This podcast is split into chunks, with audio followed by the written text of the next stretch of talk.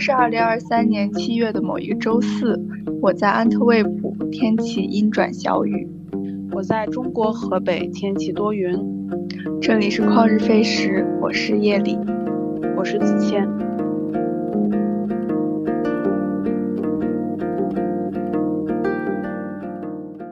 天我们是想跟大家聊一期芭比。我们在不同的地区，因为我是在国内看的，然后夜里是在意大利米兰看的。然后我们会说一下这个电影分别在这两个不同的国家，它会在影院观看有一种什么样的不同的体验。然后我觉得你要不先来说一下吧，夜里，你在米兰是看这部电影有什么体验呢？嗯，首先我说一下排片儿吧。然后当时我进电影院的时候，因为他我是线下买票，其实他线上买票是看不到原原声还是意大利语配音的。然后我就去了线下，然后看到他那个排片儿，我就是非常的震惊。他每半个小时就有一场，就是无论是 原声还是意大利语，对。然后我就听到 国内说那个排片率就是每天只有早晚都有，嗯，非常少，对。就是这个片子上映确实还是反响很高的，穿那种芭比的衣服啊，就是那种玫粉色的衣服的人会很多，就是大家你就是你你远远一看就知道他是来看哪个电影的。因为国内的排片率真的很低，因为我是在河北一个三线小城市看的，我本来以为是我们这边的问题，就是它可能排片率没有那么高，然后经常是早晨排片，一天也没有几个，所以我能选择的时间就很很有局限性。我听说北京也不太多，而且这个时间都是那些不是那种黄金时间段的，比较尴尬，一些早晨的一些时间的一些排片。确实是排片还比较少，但是我发现就是这个芭比刚上的时候排片很少，这两天有增加，我有发现，而且我当时看的时候是在下午三点多吧，一个工作日，工作日看的，但是就基本上也满了。我觉得有一个点就是我觉得挺挺有意思的，首先我说一下意大利的电影院播放的一个情况吧。就是它中间会有一个中场休息，大概是六六七分钟的样子，然后就是会有人进来卖爆米花啊，有那种小推车进来，就是，然后然后正好这样，对，然后天呐，我我一定要附上那个图片，到时候给大家在那个 show notes 里面，就是真的很搞笑。我之前在意大利看其他电影，从来没有遇到过这种，怎么感觉像那个绿皮火车？啊，那个车厢对对对，就是那种，就是那那种小推车，然后推进来两辆，然后就 卖爆米花什么的。Oh no！为什么？我不理解，我不理解。他是他是说，你开场之前的那个你买的爆米花，然后中场的时候可以续杯，就是哦哦，这这哪个电影院会有这么荒谬的事情？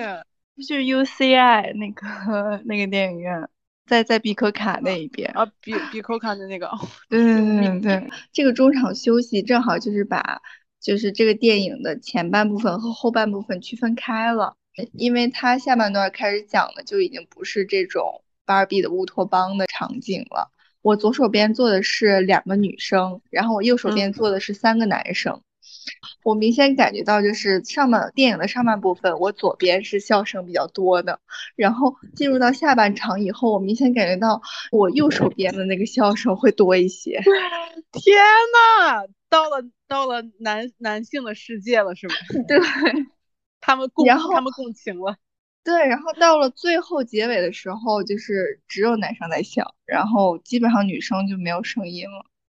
哦，真的就感觉就是女生真的就是笑不出来，真的真的笑不出来，然后 就感觉这个差异太太明显了，这个挺有意思。但是但是像是后面的一些情节，男生还笑得出来吗？直到那个肯他把那个皮草脱下来，然后往空中扔，他不是会定格在空中吗？对。然后要是那那一幕的时候都已经快进入到结尾了，我觉得那个男生还在笑。虽然它里面有一些这种讽刺父权的内容，但是毕竟我们生活的这个世界还是一个父权制的世界。他那个只是男生会认为那个只是一种调侃，但是女生会觉得哦，这就是我的现实生活，我真的笑不出来。嗯，是的，是的，是的，是的。啊，太荒谬了，太真实了，太真实了，这个。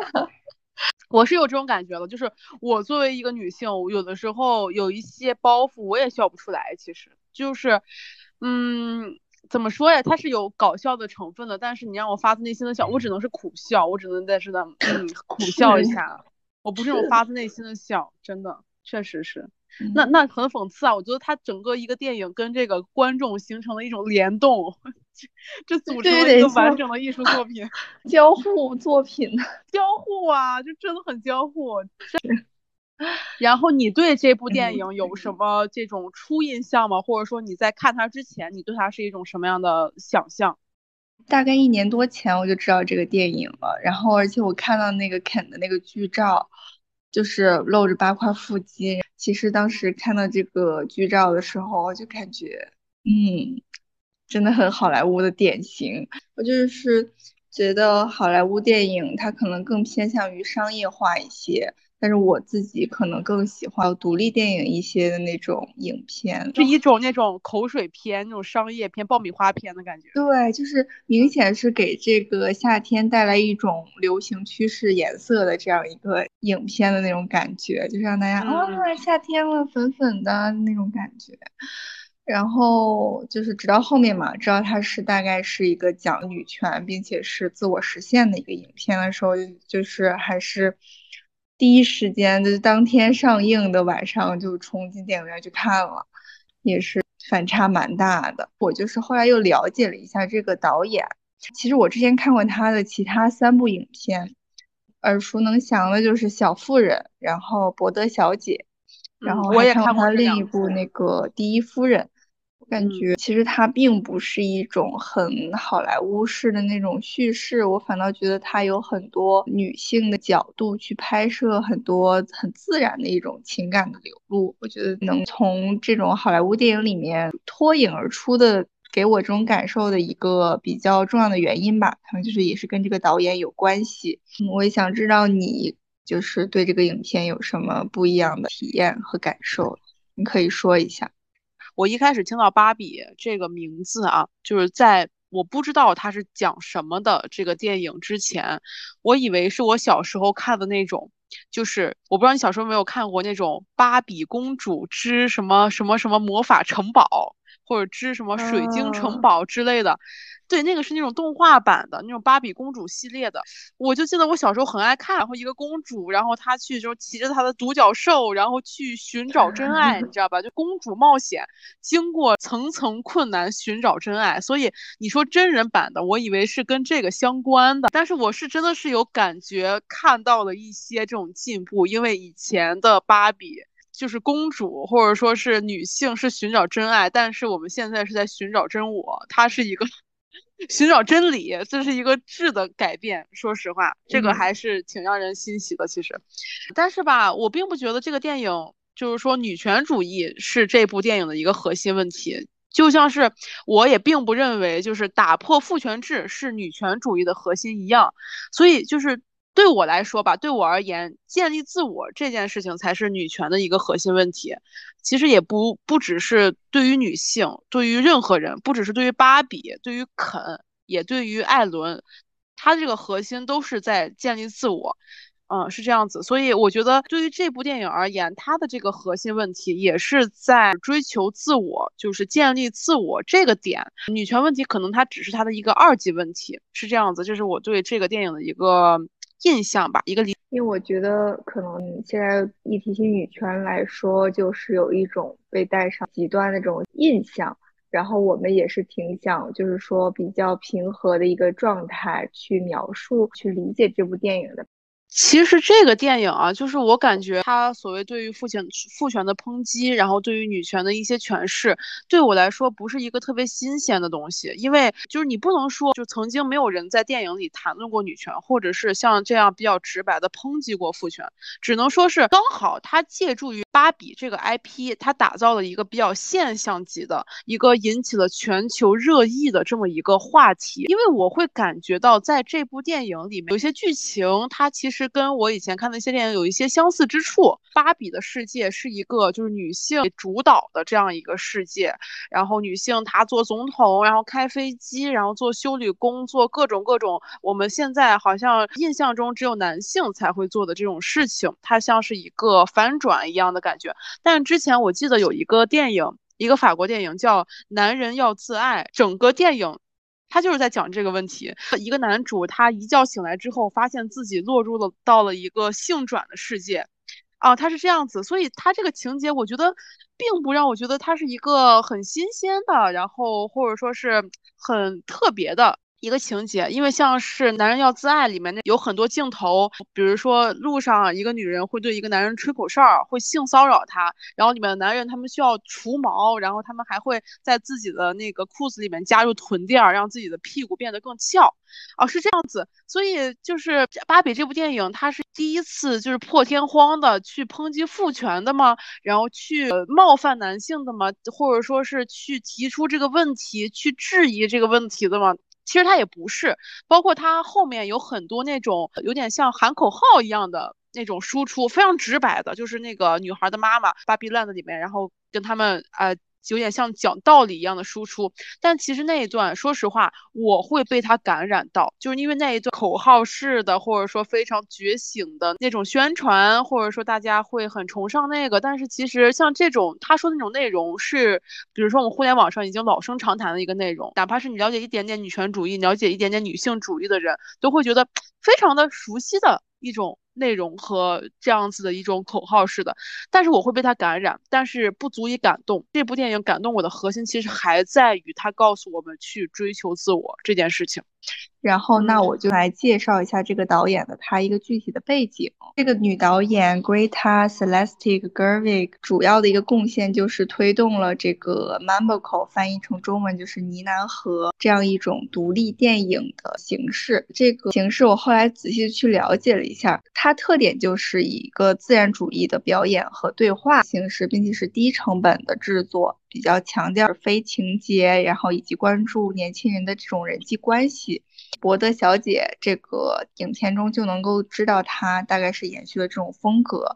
呃，而且就是为什么她能够从好莱坞的这种包装模式和电影商品化的区分开来，也是因为她延续了呢喃和电影的态度吧。我觉得这个是她可以可以成功的一个很关键的因素。嗯，确实，因为它虽然是一个商业大片，但是它里面有很多导演的这种比较辩证性的思考，这个确实也是能感觉出来的。对，我因为我之前也是跟你说过，我刚看完这个电影的时候，我也觉得就是很多观点上其实是之前非常清晰的，就是已经了解过的。那我们就是具体来分析一下，说这个电影特别的地方，可以引发我们深思的地方在于哪里？第一个点就是。我觉得它这个不完美的用意到底是为什么？就是首先第一处它出现不完美的这个情节，就是它的脚变成平的这样一个状态。我们有时候可能过度的去追求一个完美，当你出现任何一些瑕疵的时候，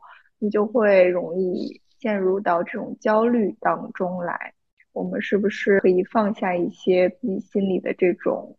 屏障和障碍的，嗯，对，就是像是大家，比如说活在这个美图软件里面，然后你就会对自己的任何一点的这种瑕疵会不满意，就像是欧阳娜娜都会有猫咪纹，对吧？就是这种感觉，它上面会展现出芭比会突然从一个非常完美的一个状态变得有点不完美了，她想到了死亡，她的腿上长出了橘皮组织，但是我觉得她可能就是在引申出不完美就意味着真实。然后就会衍生出 real world，就是让芭比去求真，它是这样子的一个路径吧。因为芭比是一个被包装起来的完美的女性，她每天非常开心，她活在一个幻想当中。但是当芭比想到死亡的这一刻，其实它就是一种思想变革，它是对这种塑料感的完美的世界的这种泡影的一种戳破。就从这一刻开始，这个世界就开始发生变化了。第二天早上起来，他发现他自己有口气。了，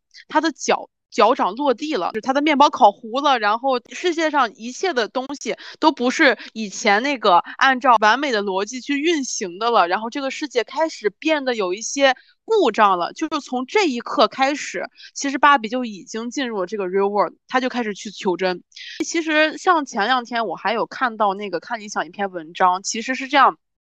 就是因为包括我前面跟你说的，我说以前我看那个芭比公主的电影，然后芭比都是去追求真爱，真的我印象特别的深刻，它里面就会一直。在找，他就问小松鼠，问小鹿，就真爱在哪里？真爱在哪里？对吧？最后一个王子来了，然后他发现他找到真爱了。但对，因为在我们的这个社会当中，然后我们会默认吧，就是默认追求真理这个事情是往往就是男人做的事情，女人只会被灌输要追求真爱，男人是在自我身上找价值，但是女人是在男人身上找价值，这就是一种依附关系，我要依托于这个男人爱我。我才可以实现自我的价值，所以就是在我们的这个传统的叙事当中，一个一个女人是如何成功的，她是建立在这个世界上有多少的男人爱她的这个基础上。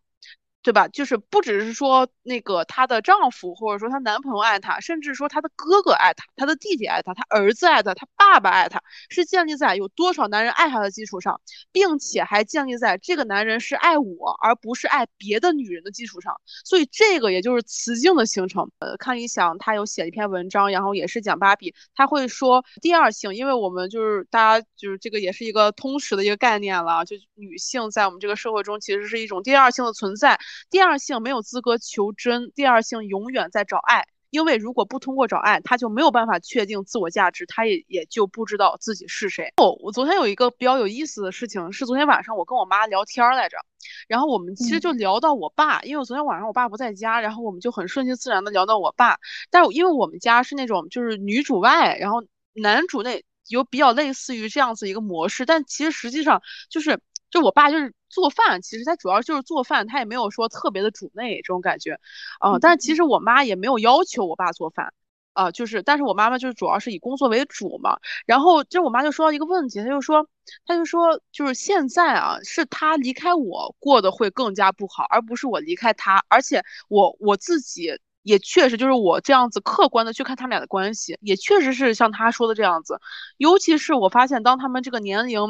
越来越增长，这件事情越是这样，就是我爸其实越离不开我妈，是这样子的。然后他在说这个问题的时候，我就问他一个问题，我说那我说那你觉得为什么会这样？就为什么就是你怎么让这个人他越来越离不开你，而不是你越来越离不开他呢？我妈说那就是思想独立跟经济独立。然后我就问他，我说思想独立跟经济独立哪一个更重要呢？哪一个是更加核心的那个点呢？然后我妈说，她觉得这两个是并驾齐驱，并且相辅相成的，就是你要同时是具有思想独立，也同时具有经济独立的这种基础上。呃，因为我最近的这个状态你也知道，就是有一点点就是依赖心特别重啊。然后我就问她，我说那我该如何做到思想独立？因为经济独立我知道你就是要自己去工作嘛，要养活自己，对吧？因为我会觉得其实有很多人他即便是思经济独立了，他思想都不一定独立，他可能还是在思想上很依赖对方。然后我就问他，那你觉得应该如何让我这个思想独立？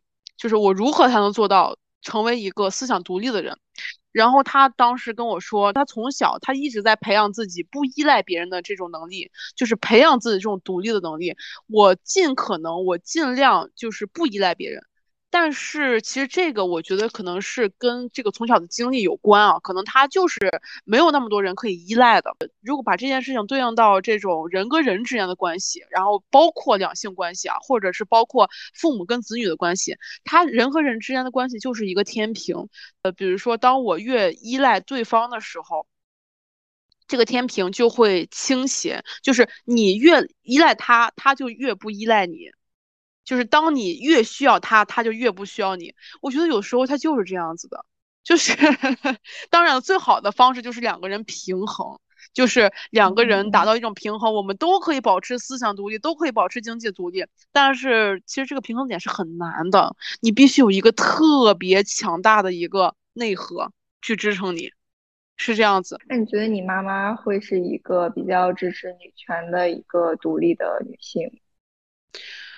对他，但是他其实我认为他并不知道女权是什么概念，他也呃并不了解这些东西。但是我可以感觉到他做的一直是所谓的女权要在做的事情，就或者说他就是在做的一个独立女性做的事情。他是一个经济独立的人，但是我今天是就是我昨天其实是第一次意识到他也是一个思想独立的人。我觉得这个对我很就很重要，就。最起码对现在的我来说很重要，呃，因为我们前两天也在讨论这个问题，你也知道，我对我自己的现状不是很满意，然后我对工作什么的也不是很满意，然后我就采取了一种逃避的这种心态。但是我觉得我的生活中所有的事情都是飘着的，我就特别想去抓住一个东西，然后我就把我的这种想要抓住的这种。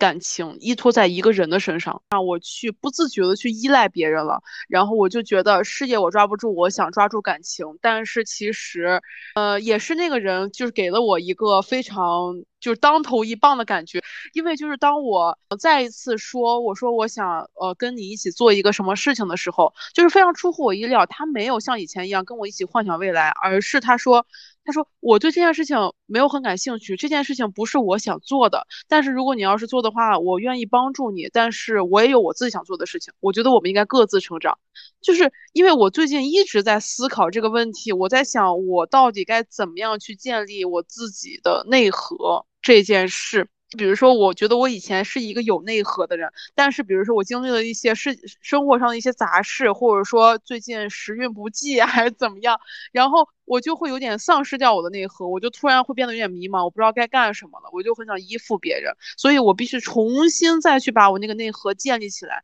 你就是你要随时的提醒自己，告诉自己，我要有自我，我要建立内核，我要追求真我，就才行，不然这人真的。哎，你不觉得真的人是容易被动摇的？而且尤其是这个社会对于单身女性、年轻女性来说，这个事情很容易被动摇吗？你的这种有的时候觉得很虚的、很想依附于别人的这个状态，跟你独立其实是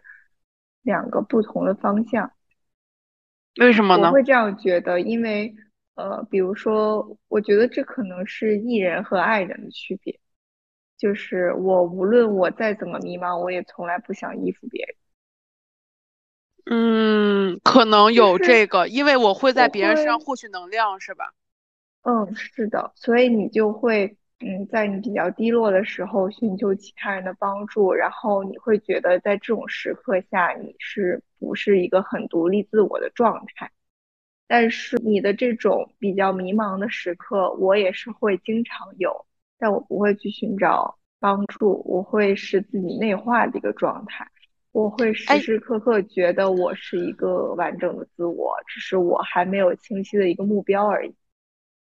那你会跟别人去倾诉吗？我觉得，因为很难倾诉的明白，就是我觉得很多事情很复杂，即使你想全部表达出来你当时的一种情境，但是还是有很多隐性的条件是不可能全都说明白。嗯。对对对，这倒是，这个可能真的是一个 性格的问题，因为我是那种会到处跟人倾诉的那种人。我刚才跟你讲的时候，我会想到，就是说，为什么我觉得年轻女性很容易动摇？因为这个社会给了她，给了他们太多的那种被包装之后的所谓的诱惑。就是其实它也是比较对应电影里面，就是当这个肯回到芭比乐园的时候，然后他就跟那些芭比们说，呃，跟他们讲父权制，然后突然一夜之间，所有的芭比，包括总统，包括那些得诺贝尔奖的人，他们都在为男人拿啤酒。啊，都在为男人服务，然后都在为男人，就成为了他们一个附庸的这样的一个感觉，并且还乐在其中。其实这个可能就是这个社会对于。年轻女孩是一个诱饵吗？我不知道，因为他们会渲跟你渲染，就是，呃，你不要努力了，你不用努力，因为你可以去，比如说你去嫁一个人呀，然后你可以在家里待着，你可以做家庭主妇呀，你不用那么辛苦的去赚钱，然后有人赚钱，然后你只要嗯在家做做饭，带带孩子就好了。当然了，就是说这个是一个隐性的、隐性的这种劳动，然后这个东西我们就先。另当别论啊。它其实就像是一种糖衣炮弹吧，它会一直的摧毁你的这个内核跟神经，让你觉得啊这么累，那我就不要去努力了。然后你就从高处一直的下坠下坠，然后直到跌到谷底。当你幡然醒悟的时候，你就再也爬不上去了。它其实 是有一种这种感觉，所以就真的是当你这个内核不坚定的时候，因为因为我你也知道，我前一段时间一直在犹豫，就是说我我现在在在在家里休息嘛，然后我还要不要出国，对吧？我还要不要 回意大利？然后我觉得在家里太安逸了，这种安逸的这个东西，它对你还是有一种吸引力的，因为真的人。哎，吃苦是难的呀。我觉得它属于一种大环境，毕竟就是有捷径，大家谁想过那种比较苦、比较艰难的一种状态呢？但是我觉得这里面有一个点，就是说，其实每个人的心里面，他或多或少还是会有一部分是属于女权的心情在，即使是你是一个。男权社会里面很吃香的一个女性，你也会感受到很多的不公平。当她有这种被压迫的感受的时候，她其实也是想到要去夺回自己的一些权利的，只不过她迫于大环境，她不可以去做任何的反馈。但是在她心里面，她会觉得，呃，这个事情有点不对劲。但我觉得这个其实也是她的一个。女权的一个启蒙，我觉得很重要的一点就是每个人对于女权的理解，它是分不同的层次的。就是我之前会觉得，我我不会成为这样的人。然后后来我会觉得学习女权以后，开始慢慢的，我觉得就是其实呃每个人心里面他都是有一个这个心情在的，他不是说完全他在这个大环境里面他就是足够开心的一个状态，不是的。只有做到男女平等的时候，其实才是人人都可能会是一个开心的状态。所以我觉得这也是我的一个想法上的改变吧。嗯，这是一个启蒙，但就是其实我是觉得，就对我来说。我觉得女权的核心不是打破父权制，然后或者甚至我觉得就追求男女平等可能都是一个刺激的一个事情，因为我觉得女权主义对我来讲最最核心的一个点就是在于建立自我，这个东西真的是不止对于女性，也对于男性，就是建立自我，然后知道我是谁，我想要什么，我追求什么。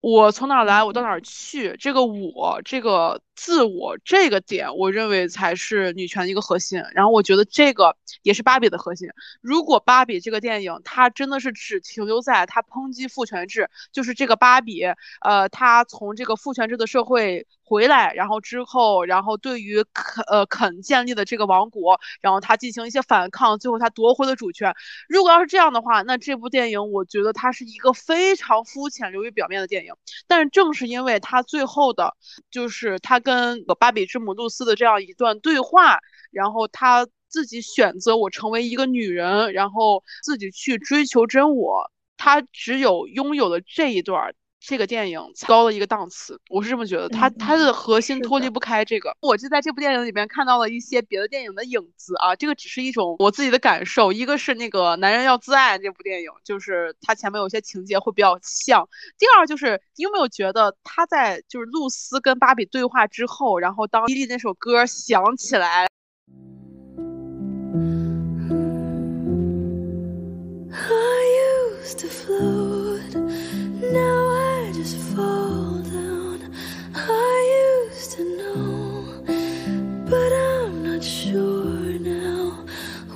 芭比就回想那些真实世界的场景的时候，他特别像《心灵奇旅》最后那一段，《心灵奇旅》那个钢琴家，然后他最后真的进入了那个乐队，然后成为了一名爵士乐手，但是他并不开心，然后他坐在马路牙子上，然后看起来看这个这个平凡的世界，看人。人流攒动，然后看树叶从树干上落下来，他觉得那个才是他活着的意义。他特别像是那一段，最后他那个所有人都达成了一种和解嘛。我会觉得，就是包包括他这个里面母亲的角色和女儿的角色，嗯，他一开始是一个女儿比较排斥母亲的一个感觉，他们两个人之间就是缺少一些很有效的沟通，然后但是通过这个整个帮助芭比的这样一个情节，最后让他们达成和解的一个我觉得比较核心的原因，就是因为他们能够看到，就是每个不同多元风格的女性，最后都能够有一个自我的实现，他们能够达成和解的一个关键吧。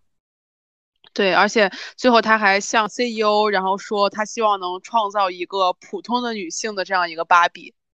她是一个最最普通的人，最最普通的母亲，或者说最最普通的一个，就是一个女性。她可能代表更多的人，对，其实蛮神奇的。因为我刚刚突然想到，就是开头的时候，芭比会认为自己她作为一个这种完美的女性的代表，然后她是在为这个世界上的女性散播一种正能量，就是大家看到她之后就会觉得很开心。但是恰恰相反，大家看到了这么完美的芭比，就会甚至会陷入到一种焦虑当中，现实是会陷入到一种怀疑当中。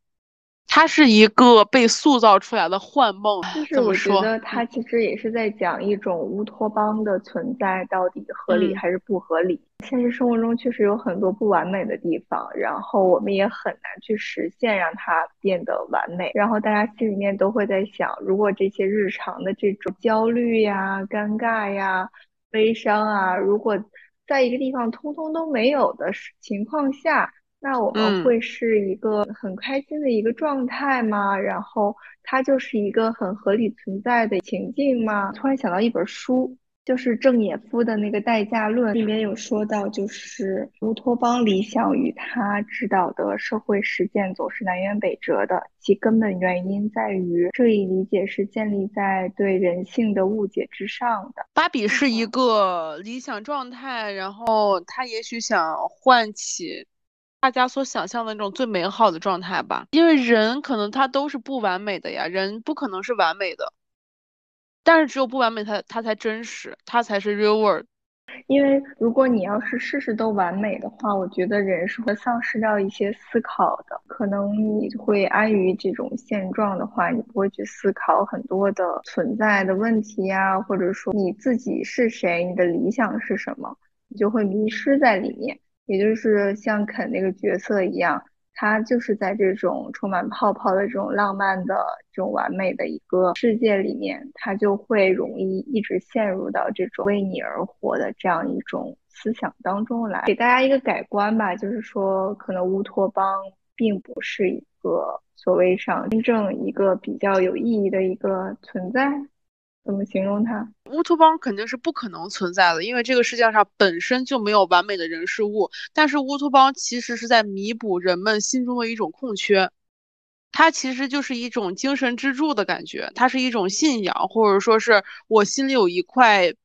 呃，缺失了，我用它去填补我自己，让我更能顺利的在这个没有那么完美的这种世界里去生活。一场幻梦，但是人是需要做梦的，人是需要幻梦的。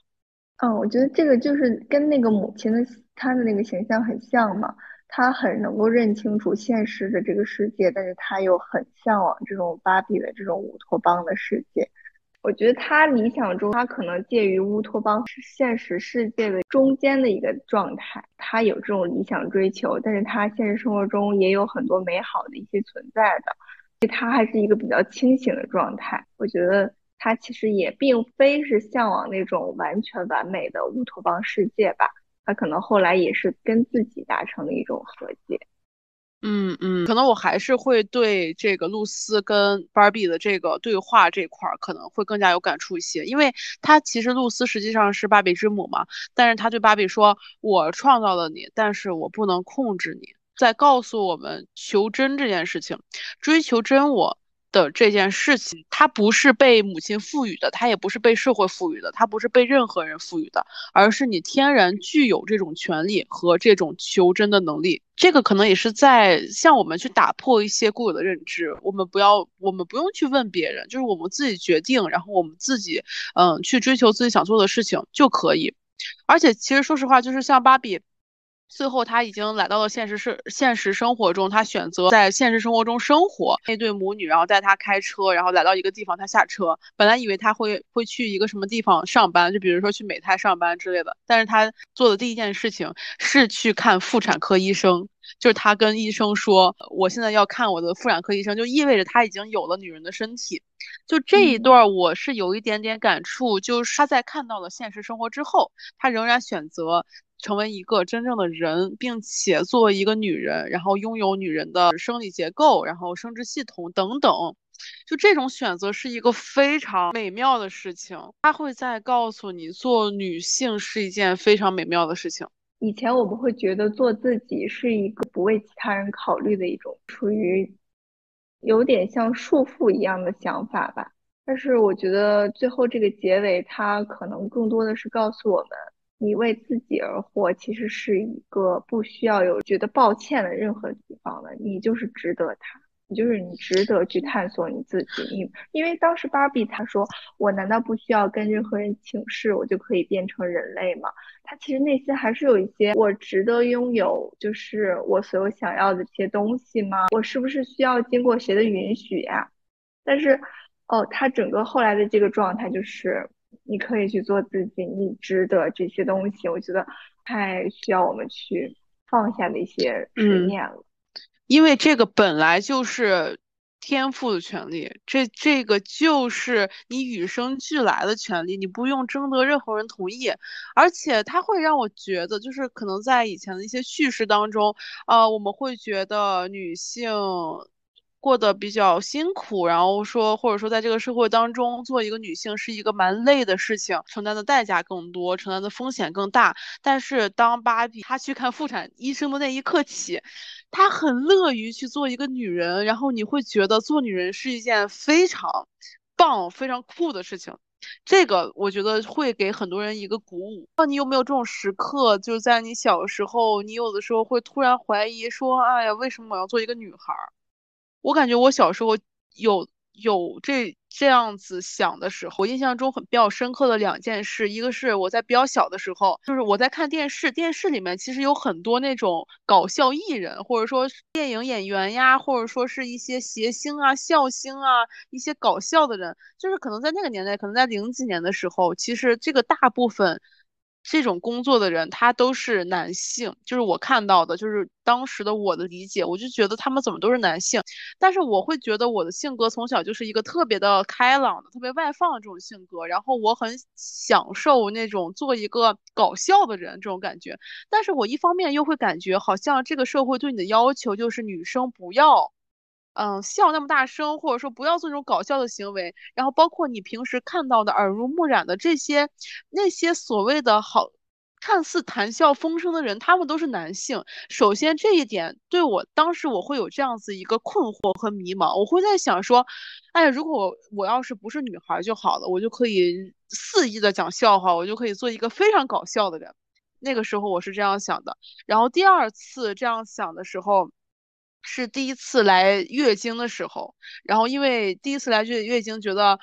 非常的麻烦，你就会突然间你的身体产生了一个变化。虽然说你现在觉得这个是一个非常正常、很习惯的事情，但是当你第一次经历这种变化的时候，你还是会有点不适应，然后你会全天都会想着这件事情，然后就会觉得身体有一些异样。我觉得做女生太麻烦了，这怎么还要来七天呀？就感觉。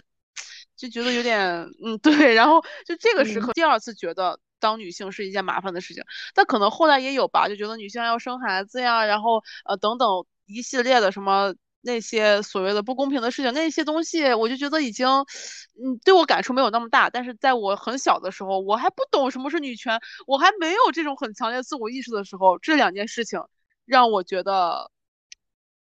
让我我就好像没有觉得。做女生是一件非常棒的事情，我并没有觉得我受到过非常多的那种所谓的重男轻女，或者说性别歧视，然后反而就是家里对你的宠爱还是很多的。为什么对芭比她愿意成为一个女人这件事情那么的有感慨？就是我第一次好像有人告诉我，在这种大荧幕上，有人愿很乐意去做一个女人，选择这种性别，并且觉得非常的骄傲。他给我一种这样的力量，我觉得可能男生可能有点感觉不到这一点。女生她有很多细腻的情感，或者说她有很多更更让我觉得有美感的一些做事方式，我觉得是男生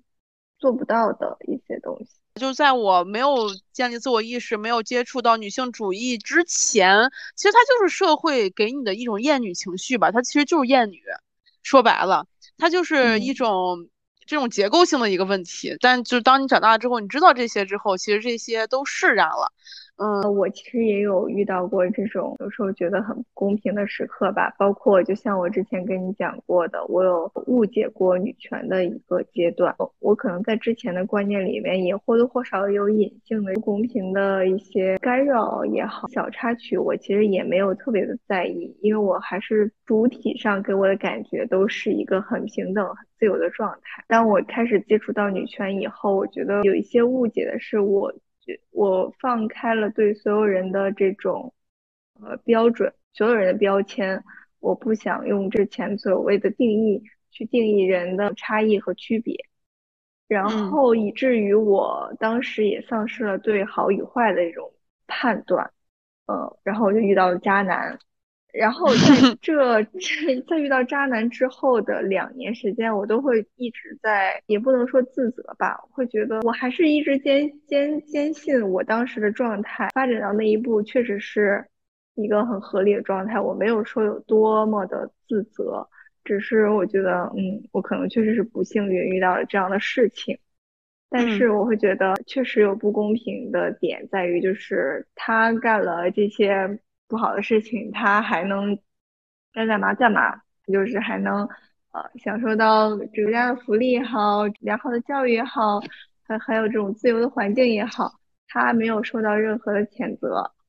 世俗上没有任何人可能会说，就是会批判他做的是好与不好，或者说是。没有一个让我能够发声的一个出口，我以后就是还是需要对男女平权的这种意识要更加的理解的深深刻一点。但是我还是自始至终觉得，经历过这个事情以后，更让我觉得很幸运、很开心能够做一个女性。嗯，呃，我作为一个女性来说，我有很多细腻的情感。嗯虽然说这个社会上面没有说。足够完善的发生的一个机制，但是我还是觉得，呃，作为一个女性，有她独特的一种，嗯，美好的东西，美好在的，对，嗯嗯，是的，其实我是觉得，就是说，你遇到一个什么样的人，还是有一个很重要的关键点，其实就是你的这个内核是不是足够稳定。你有没有听过一句话，就是当你不需要谈恋爱的时候，你就可以谈恋爱了，就是，呃。当你越想要谈恋爱，我越想去依附一个人，然后我越想去寻找一个什么样子的感觉的时候，他往往不是你最适合谈恋爱的时候。当你自己足够独立、足够的坚定的时候，那这个时候这个人可以来锦上添花一下，但绝对不能是雪中送炭。嗯，所以还是要建立内核，真的非常的重要。寻求自我之路，姐妹们。我最后说说第五点吧，我还是延续到。之前的那个思路讲，就是我觉得我们每个人其实都是更加隐性的，在这种男权的社会下面生存的。就是我们意识里面是要女权，但是我们潜意识里面有着更多的自我欺骗。我就拿我自己举例子吧，我是完我是做不到完全践行女权的。我觉得这个我需要一个过程。我举一个例子吧。就觉得男生夏天打太阳伞的这个行为，是会觉得他对我吸引力会瞬间减少一半。就我突然意识到一点，就是说我需要慢慢去学习的是，我会被一个男性的男性魅力吸引，而不是所谓的对他的男子气概所吸引。就是他打太阳伞的那个举动，是让他的男子气概丧失掉。但是如果把太阳伞遮住，他的男性魅力还是依然存在的。那我就说，我真正在意的是他有没有男子气概这个事情，那其实是对他的一种束缚。我觉得这是我没有没有完全做到践行女权的一个很好的例子吧。但是我觉得这个是需要学习和呃思想上的一个认知上的一个进步的，这个是需要一个过程的。我觉得女权有一个非常重要的点，就是允许自己做自己，允许他人做他人。而且说而且说真的，就是男子气概这个东西，我就打个引号，就是我我现在可以推荐一本书，叫做《男性的衰落》这本书，这个是伦育的校长写的一本书，然后他好像是二零年的时候出的，然后他就有讲所谓的男子气概的衰落，因为我们对于这种男子气概的定义，其实也是一种社会的期待，也是一种社会在这种传统语境下，然后对男性。气概的一种定义，打破它其实是对男性的一种解放。女权主义本来就是让你自做你自己，就是酷儿做酷儿，男性做男性，女性做女性，就是顺性别做顺性别，跨性别做跨性别，大家都做自己，这个就是女权的核心。所以还是要回到 追求真我。对对对对对，是的，是的。太阳伞，太阳伞，哈哈哈。哎呀，我我倒是还好了，我倒是还好了，我我还蛮就是因为可能我觉得这个可能也是你那个个人喜好的问题吧，然后你会比较喜欢这样子类型的男生，然后我可能喜欢另外一种类型，因为我比较喜欢那种看起来比较的，怎么说，就是我不喜欢那那种特别有男人味儿的那种男生，对我看我喜欢那种看起来中性一点的男生，所以这个我觉得是喜好的问题，你不要给自己那种压力嘛。就是不希望我的男朋友打太阳伞，这这算不算是一种专制？那他可以涂防晒霜吗？请问，主要是你打太阳伞是那个为了健康着想吗？呃，预防一些皮肤病啊，或者是老化。对，我觉得这它是很合理的，只不过就是我觉得啊，男子气概会少很多。但是我到底是爱着他的男子气概，还是爱着他这个男人的魅力呢？就是我需要区分开这一点，我需要放下的就是对男子气概的这种追求。我觉得这个对对对，我觉得这个其实是你就是在践行女权过程中，就是有有一些卡壳的一个地方。哎，这个地方好像我还是思想有点传统哎，但是我需要一些更更开放一些的对待他人的一个束缚。对，我觉得打太阳伞的男生也很有魅力啊，涂指甲油的男生也很有魅力啊。你根本就不喜欢男子气概。哈哈哈，我觉得很爱自己，因为我觉得他很懂得爱自己，你不觉得吗？可能更多的是表现在他可能会也会更爱你，他会更照顾到你。其实他知道要怎么爱一个人，对呀，这也是一个他细心顺顺循环。是是是，这是这是一种就是我觉得是是好事，因为因为我们俩之前做过一个那个 mood board 是我做的，就是